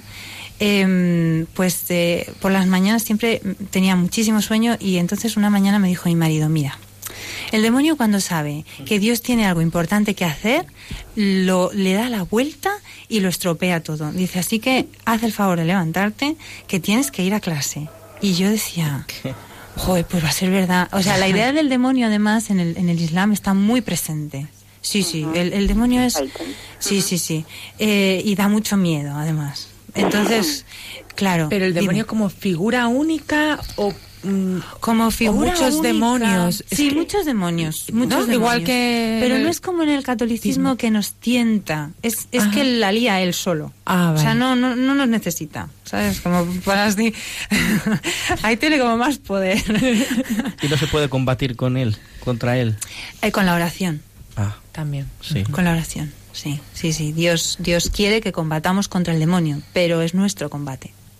O sea, Dios No ayuda. no es, lo no es, es que no, no, no ¿Y te- cuál es la es, diferencia? Pues que, que la oración hace que te disuadas del demonio, por así decirlo, ¿vale? O sea, es como, bueno, nosotros rezamos a la Virgen, ¿no? Cuando tenemos una tentación, es la Virgen la que nos ayuda. No, esto es como una forma de distraerte ya pa- hacia el bien otra vez. Es como una forma de redirigir tus como que pensamientos. sí es como que eh, eh, el, el demonio quizá es el alejamiento el alejamiento De Dios. del- de Dios no Mm. en el Islam es un alejamiento voluntario de Dios Mm. y solo puedes volver a él a través de la vía que tienes que es la oración Mm. pero vamos que sí que es un es, es el demonio eh Sí, sí, sí, no, no, y Es muy una malo, muy malo. que existe o sea sí sí sí en eso hay muchos paralelismos sí entre cristianismo e Islam Sí. y, el, y el mal es uno de ellos sí Sí, Mm. pues, eh, pues a, a eso me, me decía mi marido que tenía que... Y llegaste a la clase. Y llegaba, llegaba a la clase. El caso es que em, una mañana cuenta el padre Rafael la historia de San Maximiliano Colbe. Eh, no, perdón, la- se parece mucho a la historia de San Maximiliano Colbe, es la, la historia del padre Lefebvre, ¿vale? Eh, bueno, eh, en el marco de la Guerra Mundial, no sé si la primera o la segunda, entran en una ciudad francesa, la sitia el ejército alemán, gana la ciudad y entonces, eh, bueno, están desfilando como que han ganado y suena un disparo. Y, y ese disparo se considera una ofensa en el marco de la guerra y entonces eh, dicen que van a diezmar a la población, entonces que todos los hombres se tienen que presentar en la plaza del pueblo al día siguiente de la mañana porque cuentan uno, dos, tres y el que le toca diez, ese lo llevan, lo retiran y lo- por la tarde lo fusilan. Entonces, eh, bueno, están todos los hombres puestos en fila y entonces empiezan a contar y al que le toca 10 lo retiran y por la tarde lo van a fusilar. De repente uno mm, se da cuenta de que le toca 10.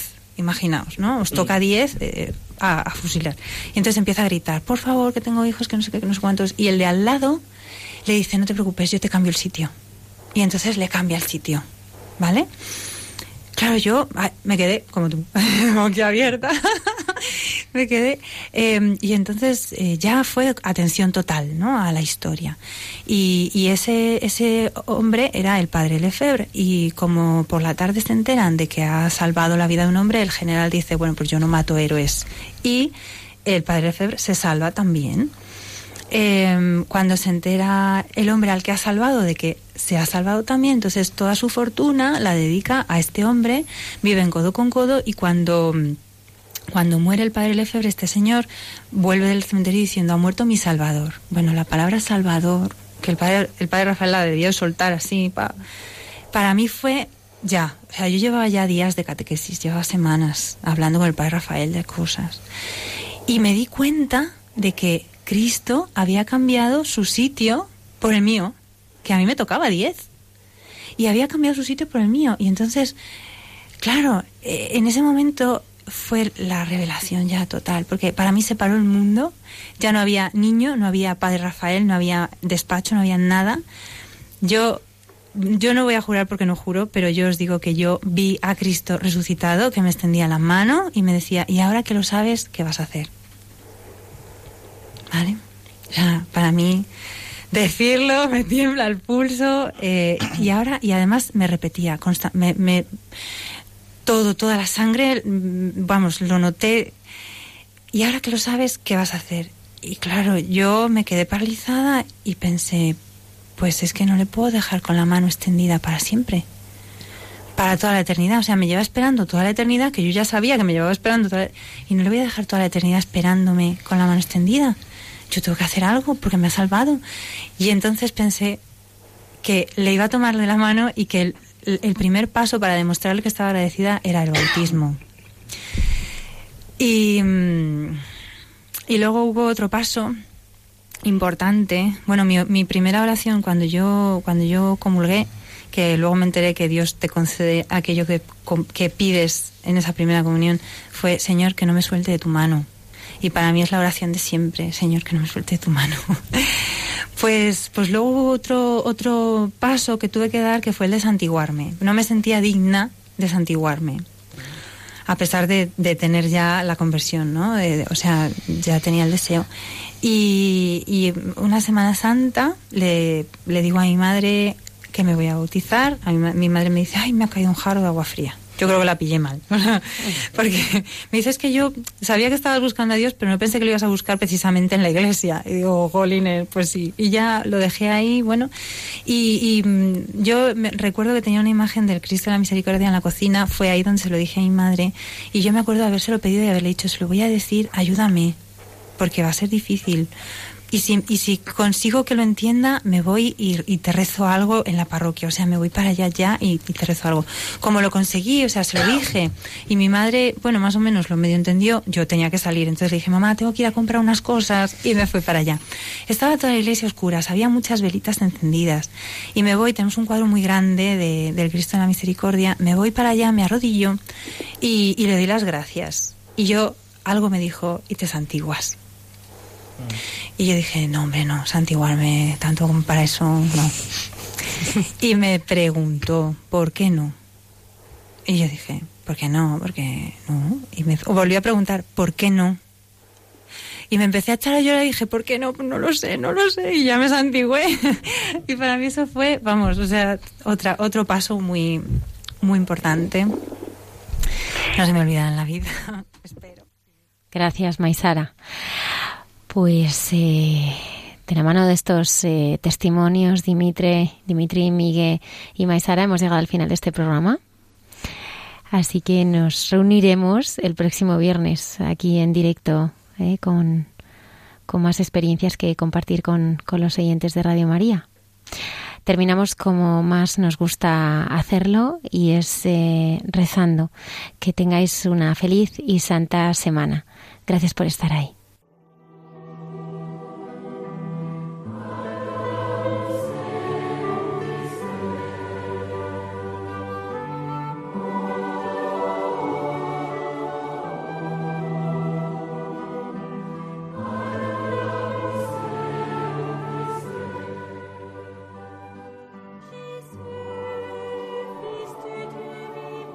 Te damos gracias, Señor, al final de esta larga jornada. Te damos gracias por todo lo que nos has regalado. Te damos gracias, Señor, porque hoy nos has regalado estos testimonios, porque hemos podido volver a recordar muchos de nosotros aquello que en nuestro corazón hicieron estos testimonios cuando lo escuchamos. Te pedimos, Señor, antes de dormirnos, por tantas personas que no tienen por quien les rece, quien pida por ellos, por tantas personas que están solas, por tantas personas que viven en angustia. Te pedimos, Señor, que todas ellas experimenten tu consuelo y sientan fuerte como tu mano agarra su mano. Que Dios os bendiga.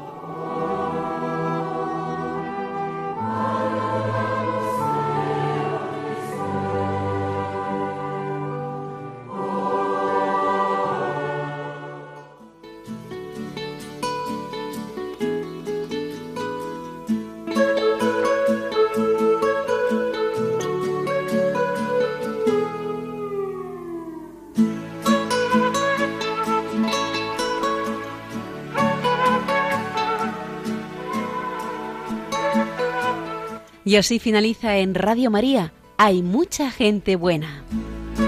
Un programa dirigido por Almudena Delgado.